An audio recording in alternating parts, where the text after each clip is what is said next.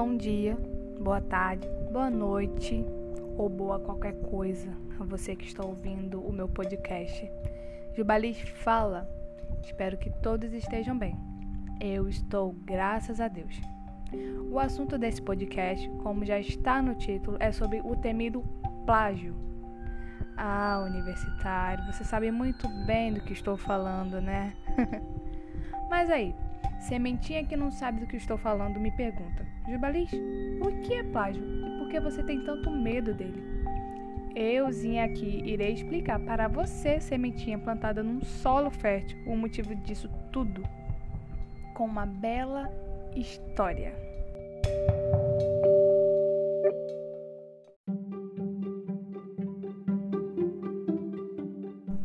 Era uma vez uma menina que tinha acabado de entrar na universidade radiante, sorridente, descobrindo o mundo acadêmico.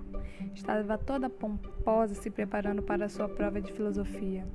Quando seu professor anuncia: Se eu encontrar qualquer plágio, irei zerar e ainda mais processarei o indivíduo. Meus amigos, eu gelei alma, mente e coração.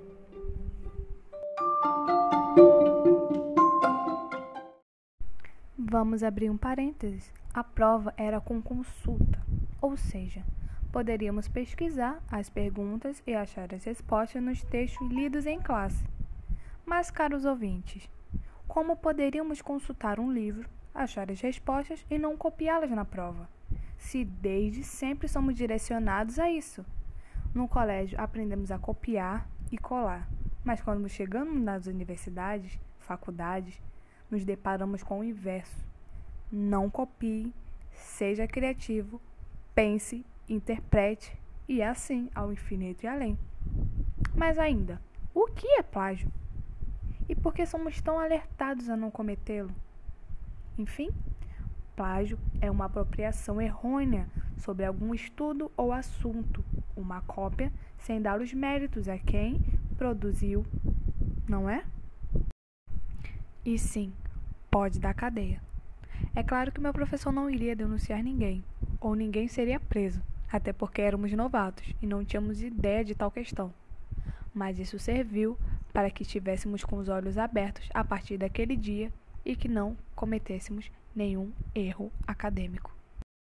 Agora iremos ouvir um pouco sobre o assunto de uma professora de informática e ela vai dar exemplos, é, falar um pouco sobre isso como uma professora.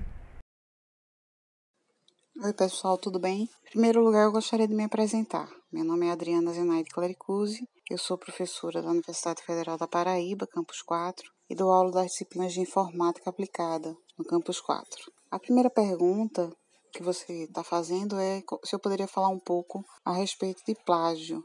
Bem, com relação ao plágio, tenho a dizer que é um roubo de propriedade intelectual. A fonte que você que você pegou aquela informação não está sendo citada. Então, o plágio ocorre em fotos, gráficos, qualquer gravação de som, texto, seja revista, trabalho acadêmico, TCC. Bem, a gente pode falar que existem é, tipos de plágios, né? Por exemplo, tem o plágio completo, onde você copia realmente um trabalho completo. É, também você pode ter o plágio estrutural, onde você assume a estrutura de outro trabalho científico, é, fazendo exatamente como a outra pessoa já fez todo o trabalho. Tem o autoplágio, onde você reenvia um dos seus trabalhos antigos é, ou sessões de trabalhos antigos para é, eventos futuros, né? Você e você fazer é, o plágio de tradução, quando você pega um trabalho em outro idioma e coloca em português, por exemplo, e manda para algum evento revista científica, mesmo que depois que seja detectado o plágio você diga que foi algum engano, existem consequências. As mais comuns é que você, por exemplo, pode ser expulso de um programa de pós-graduação, você pode ser reprovado naquele exame que você está submetendo seu trabalho como um TCC ou um congresso, inclusive, dependendo do plágio, pode-se até retirar o grau acadêmico que você está é, pleiteando, dependendo da situação. No Brasil, a legislação é muito rígida com relação a isso. Caso você seja processado pelo autor, que detectou o plágio, você pode é, ser punido é, por força de lei.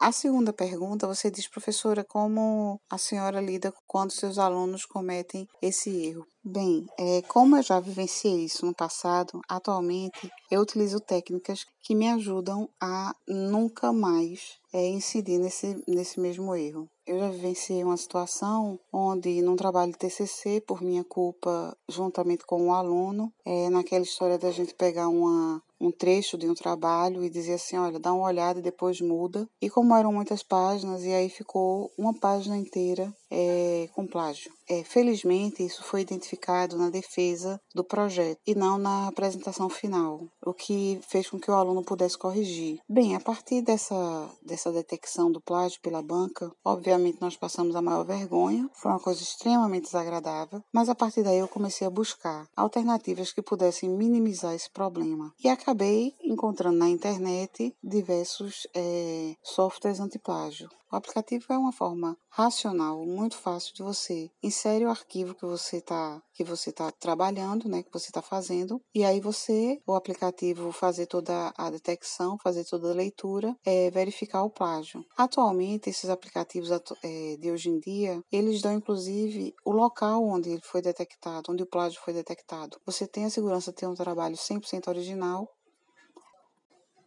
a próxima pergunta é como a senhora lida com quando seus alunos cometem esse erro. Como eu te falei, atualmente fazem 10 anos que aconteceu esse problema máximo comigo e foi uma vergonha muito grande que eu passei, que, que desde então é, isso nunca mais aconteceu. Então, o que pode-se fazer? Se conscientizar o aluno e também se utilizar os aplicativos. Então, assim, é muito gratificante poder, em primeiro lugar, ter essa conversa e depois utilizar o aplicativo só para fortalecer a conversa. Não há nada mais tranquilo do que você ir para uma defesa ou para a submissão de um trabalho onde você tem plena convicção de que o que está sendo enviado é, é um trabalho original.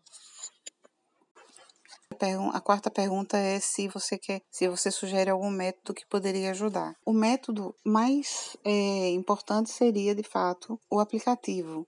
O aplicativo que eu encontrei com melhor custo-benefício, porque vários são pagos, os melhores são pagos. É, foi um que chama-se Cop Spider. Você entra no site da Cop Spider, baixa, instala no seu computador. Existem também outras técnicas. Por exemplo, pegar trechos que você acha que foram copiados e jogar no Google para, numa busca simples, você descobrir se tem ou não. Isso também é possível. Ou outros aplicativos. Existem inúmeros na internet. Mas, na minha opinião, o que tem a interface mais agradável, é de graça, é simples, intuitivo, foi o Cop Spider. Com essa situação do plágio, eu atualmente, nas minhas orientações de TCC ou nos trabalhos que eu envio para publicação, todos, todos eles passam antes por uma busca e são verificados. Eu tenho uma, uma verdadeira obsessão para não acontecer o que aconteceu no passado. E os alunos, assim como os professores, têm que saber que não existe só um aplicativo. Você pode baixar um aplicativo. Eu mesma utilizo um aplicativo gratuito, que para mim é muito mais vantajoso. Para mim, hoje em dia, o que se tornou uma vergonha poderia ter sido evitada se eu tivesse utilizado apenas um aplicativo. Também outra forma de você poder evitar o plágio de forma simples é você citar, é fazer isso da forma mais correta possível. É você utilizar todas as referências que a ABNT sugere, você ter a consciência de que é importante incluir todas as fontes utilizadas no seu trabalho acadêmico.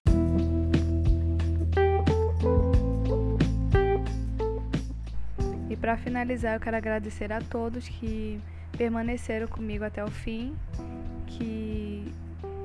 Espero que todos tenham gostado né, deste assunto. Espero que tenha conscientizado muita gente sobre é, plágio para os que vão entrar e para os que já estão é, na vida acadêmica.